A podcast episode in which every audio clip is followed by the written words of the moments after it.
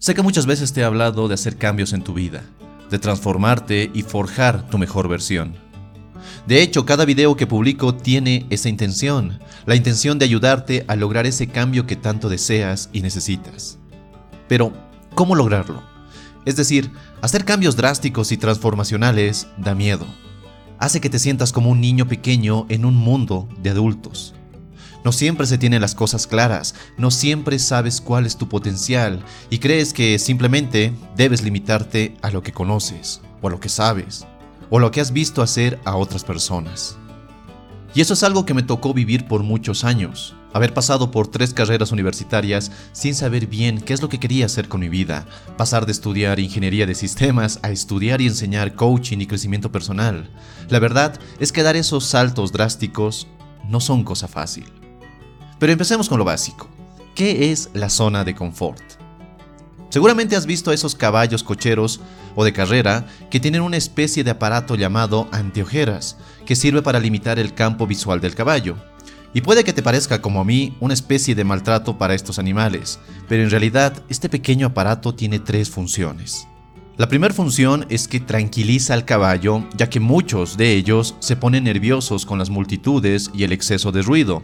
Segundo, les ayuda a mejorar el enfoque del caballo, ya que les ayuda a tener menos distracciones y eso ayuda a que se concentren en el camino, que se concentren en la pista para correr, en el caso de que sean caballos de carrera.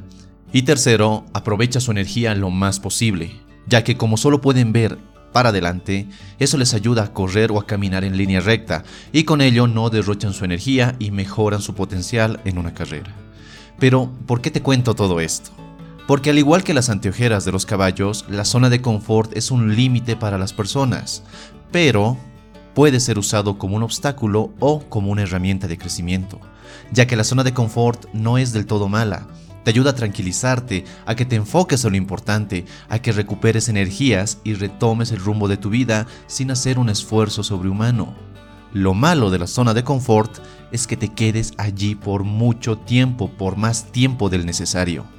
Porque si te quedas por mucho tiempo en la zona de confort, vas a empezar a sentir aburrimiento, pesadez y un estancamiento mental, emocional y físico que hace que te cuestiones si la vida tiene algún sentido.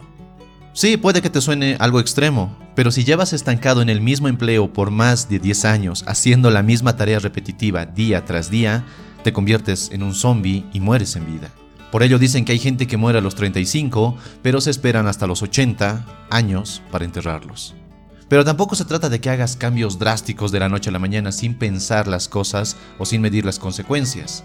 El punto es encontrar algo intermedio, donde tienes ciertas limitantes que te dan seguridad y te evitan el agobio, pero al mismo tiempo te ayudan a crecer. Es decir, ten un pie en terreno firme y conocido y otro pie en el caos y lo desconocido. Y para salir de la zona de confort, veamos dos simples pasos que puedes aplicar hoy mismo. Paso número 1. Identifica tu zona de confort.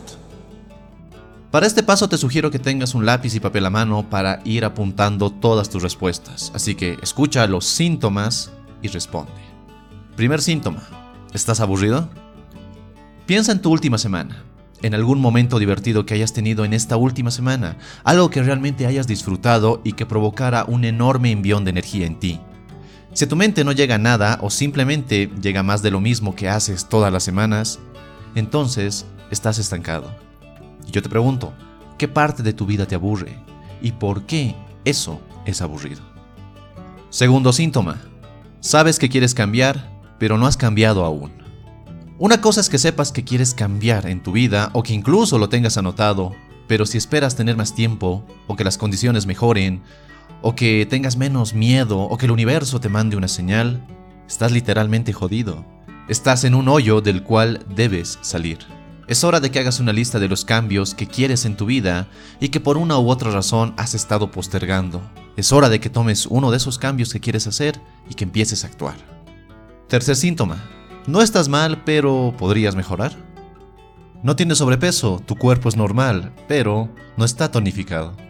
Ganas buen dinero con tu empleo actual, pero ya no hay posibilidades de crecer.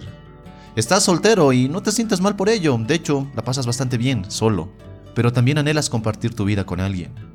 No estás enfermo, pero podrías estar más saludable.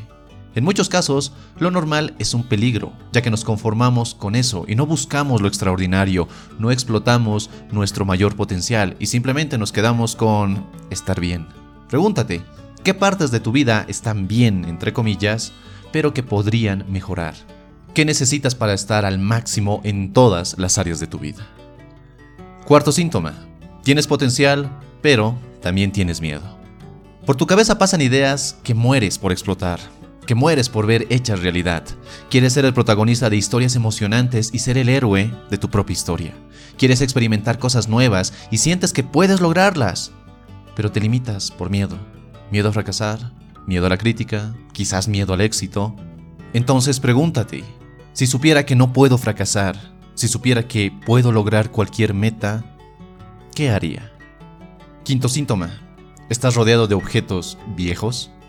Tu mundo exterior es solo un reflejo de tu mundo interior, de lo que hay en tu mente y de las emociones con las que cargas todos los días. Así que te invito a que miras a tu alrededor, que ahora mismo mires la habitación en la que estás. Quizás estás en tu oficina, quizás estás en tu dormitorio, en una sala, tal vez en el baño. Quiero que analices esos espacios en los que pasas más tiempo. ¿Qué sensaciones te dan? ¿Cómo describirías esos lugares? ¿Te aportan energía y buenas emociones? ¿O estás cansado de ver las mismas cosas viejas e inservibles? Si las cosas que ves están viejas, polvorientas, y en muchos casos ya no sirven, te aseguro que en el fondo tú también estás igual.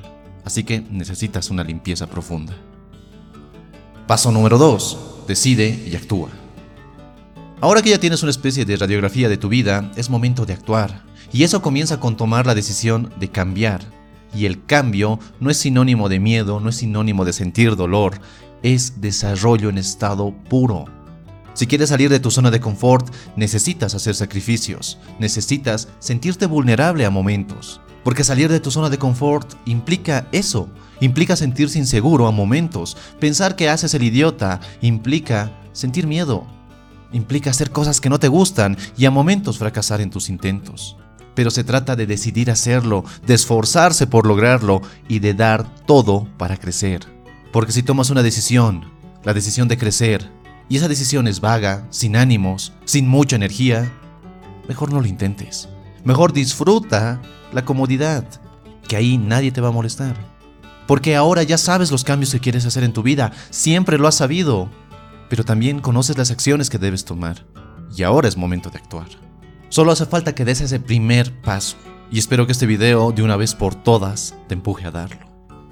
Espero que este video te haya gustado y si es así, dale un poderoso me gusta. No olvides suscribirte si es que aún no lo has hecho y si quieres seguir forjando tu mejor versión, te invito a que mires este otro video. Y nada más, te mando un fuerte abrazo, soy Dante y nos vemos en nuestro siguiente y potenciador encuentro. Hasta la próxima.